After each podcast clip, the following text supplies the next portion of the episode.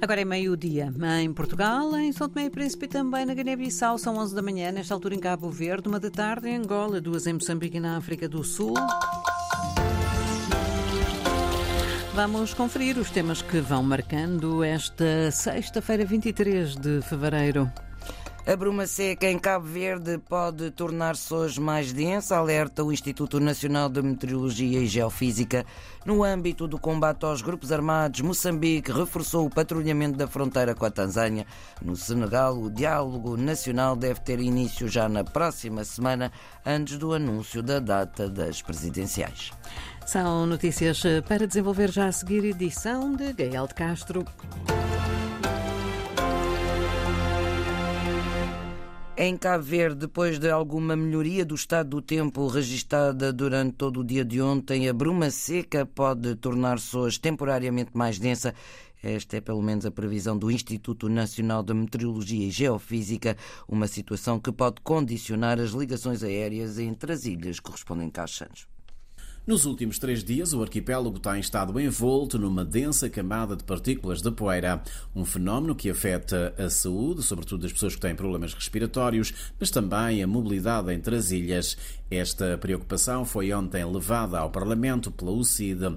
O deputado António Monteiro quis saber que investimentos está o governo a fazer nos aeroportos onde ainda não foi instalado o ILS, o Instrument Landing System, um equipamento que auxilia as aeronaves nas operações de aterragem e descolagem, mesmo perante situações atmosféricas adversas. Quando é que poderemos ter uma proposta para se poder cortar esta situação de termos voos a quererem aterrar e a serem obrigados a desviar ou a voltarem à origem por não existirem os aparelhos suportes de navegação. Em resposta, o Ministro dos Transportes remeteu os democratas cristãos para um comunicado da ASA sobre este assunto divulgado no final do mês de janeiro.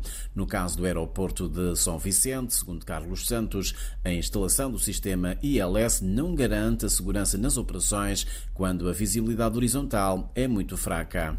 Empresas especialistas nessa área, com experts, já estiveram cá inclusive as empresas que vendem esse, tipo, esse aparelho, quiseram vender e propor a venda para instalação em São Vicente e depois de fazerem o estudo, eles mesmos disseram que neste momento não havia condições para melhorar. O Instituto Nacional de Meteorologia e Geofísica considera que as condições climatéricas não são as habituais nesta época do ano.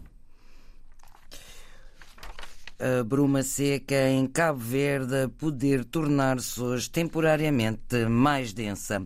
O primeiro representante permanente de Cabo Verde junto da União Africana, Domingos Mascarenhas, vai, é empossado hoje numa cerimónia a realizar na cidade da Praia. O diplomata de carreira assume o lugar de embaixador cabo-verdiano na Etiópia e, ao mesmo tempo, de representante permanente junto da União Africana, cuja sede se encontra na capital etíope, Addis Abeba. O ministro português dos Negócios Estrangeiros afirmou ontem ter dado como exemplo perante os chefes de diplomacia das 20 maiores economias do mundo, G20, o projeto que Portugal tem com Cabo Verde sobre a dívida abatida com investimento verde. Nós pensamos que podemos dar um contributo, por exemplo, para as discussões sobre a reforma da arquitetura internacional em matéria de clima e dívida. Iniciamos com Cabo Verde um processo que julgamos inovador e útil e possivelmente um modelo para outras partes do mundo em que a dívida de Cabo Verde vai sendo abatida de acordo com os investimentos que Cabo Verde vai fazendo em matéria de transição verde. João Gomes Cravinho reforçou ainda a importância de trabalhar esta temática global. Dessa maneira, nós conseguimos, com Cabo Verde, trabalhar a temática, que é uma temática global, é uma temática muito importante para muitos países, de resolução do seu problema de dívida, ao mesmo tempo que criamos espaço fiscal para a questão dos investimentos necessários para as alterações climáticas. Os comentários do ministro português dos Negócios Estrangeiros num balanço sobre o segundo e último dia de reuniões do G20 na cidade brasileira do Rio de Janeiro. Com o objetivo de impedir que grupos armados entrem em Moçambique, o presidente Filipe Nyusi ordenou ao jornalista Orfeu de Sá Lisboa o reforço de ações de patrulha ao longo da linha de fronteira com a Tanzânia. Foi num contacto com as tropas da Guarda Fronteira no distrito de Moeda, em Cabo Delgado, que Filipe News exigiu maior controlo da linha de fronteira. É esta que vigia a nossa fronteira e, neste caso concreto, com a República Unida da Tanzânia, onde tem sido a via por onde os terroristas tentam usar. Encontram dificuldades por causa do vosso trabalho, mas sempre há alguns que conseguem escapar. Felipe News exigiu, por isso, firmeza na atuação desta força. Agora mais que nunca, porque é um momento em que o, o terrorista acha que deve aumentar a sua atividade, mas para nós achamos que é totalmente o desespero. Do Planalto de Moeda e numa parada militar, o chefe de Estado moçambicano, também comandante em chefe das Forças de Defesa e Segurança, exigiu das diferentes unidades das forças militares e paramilitares maior sintonia para manter a segurança e a ordem no território nacional, numa altura em que milhares de pessoas fogem das zonas de residência em alguns distritos da província de Cabo Delgado devido à onda de ataques e à movimentação dos terroristas nos últimos dias. E por isso mesmo o presidente Filipe Nyusi ordenou o reforço das patrulhas na fronteira com a Tanzânia. A Embaixada de Angola em Espanha não paga segurança social há cinco anos e a dívida já atinge um milhão de euros. De acordo com o novo jornal, uma antiga funcionária da Embaixada revelou esquemas de desvio de fundos e de fuga aos impostos. Elizabeth Ferreira disse já ter escrito ao presidente João Lourenço para denunciar o caso. O diálogo nacional deve ter início já na próxima segunda-feira no Senegal e o presidente garante que vai abandonar o, o cargo a 2 de abril, mas um grupo de 16 candidatos presidenciais disse hoje recusar dialogar com o chefe de Estado para marcar a data das presidenciais. Ontem, na entrevista coletiva a quatro órgãos de comunicação social senegaleses, Macky Sall anunciou que já para a semana iria marcar a data das eleições presidenciais e disse esperar a libertação dos principais opositores políticos ainda detidos, como explica o professor Umar Jallo. O presidente Macky Sall mostrou-se muito disponível para ver estes líderes da oposição, principalmente Usman Sonko e Bassirou Diomaye Faye, fazerem parte deste diálogo que, em princípio, deve começar nesta segunda-feira que vem aí e que pode durar dois dias, para que, a partir deste diálogo, que possa chegar a uma data consensual para a organização das eleições presidenciais.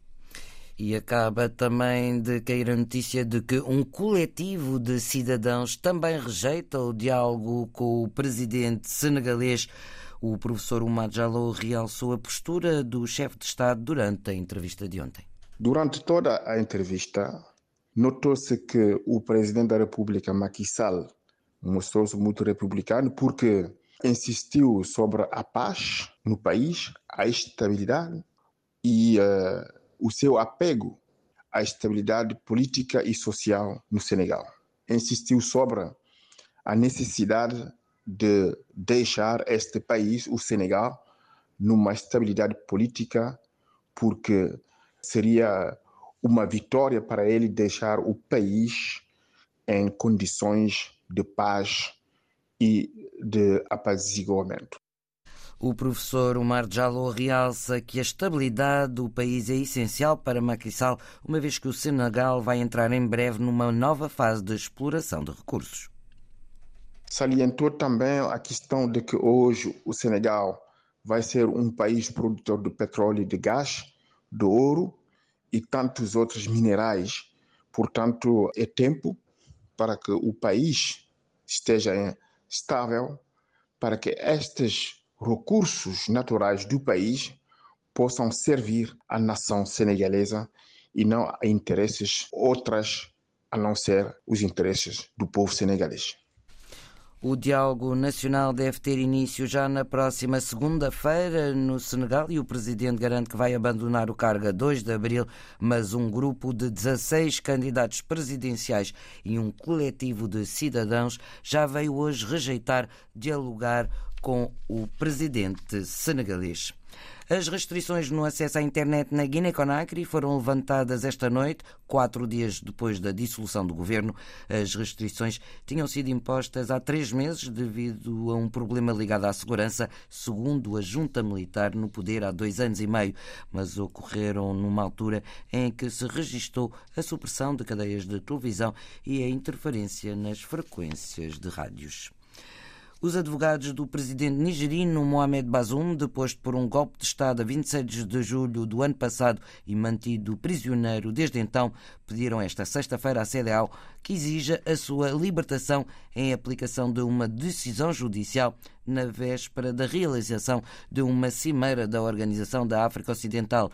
A 15 de dezembro, o Tribunal de Justiça da Comunidade Económica dos Estados da África Ocidental, CDAO, ordenou a libertação do presidente Bazoum e o seu regresso ao poder. O tribunal sublinhou que Mohamed Bazoum nunca foi apresentado a um magistrado e não recebeu nenhuma visita, exceto do seu médico, desde 19 de outubro de 2023. A marcar a atualidade portuguesa, a Associação de Defesa do Consumidor, que não fica surpreendida com os resultados do estudo que coloca Portugal como o segundo pior classificado na União Europeia em matéria de literacia financeira. A coordenadora do Gabinete de Proteção Financeira da DECO, Natália Nunes, diz que, apesar dos avanços dos últimos anos, ainda há muitas famílias que não têm conhecimentos suficientes e que acabam mesmo por assinar contratos que são prejudiciais para os respectivos orçamentos. Um dos grandes problemas para grande parte das dificuldades financeiras das famílias é precisamente a sua falta de competências, o facto de não saberem aquilo que são conhecimentos básicos para uma boa gestão do seu dinheiro, que muitas vezes leva a agravar a sua situação e a tomar decisões, opções que não estão corretas. Claro que muitas vezes, quando têm necessidade de recorrer a um crédito, acabam por uh, ser influenciados pela informação que é prestada pelo banco e nem sempre é mais correta e acabam muitas vezes até por não compreender a informação que é dada e acabam por tomar uma decisão que é uma decisão que não está uh, devidamente consolidada do ponto de vista da informação e do impacto que a decisão vai ter no seu orçamento familiar. A DECO considera que é preciso apostar na formação. Os conceitos de literacia financeira devem ser ensinados nas escolas portuguesas para evitar que os jovens enfrentem no futuro os mesmos problemas dos adultos de hoje.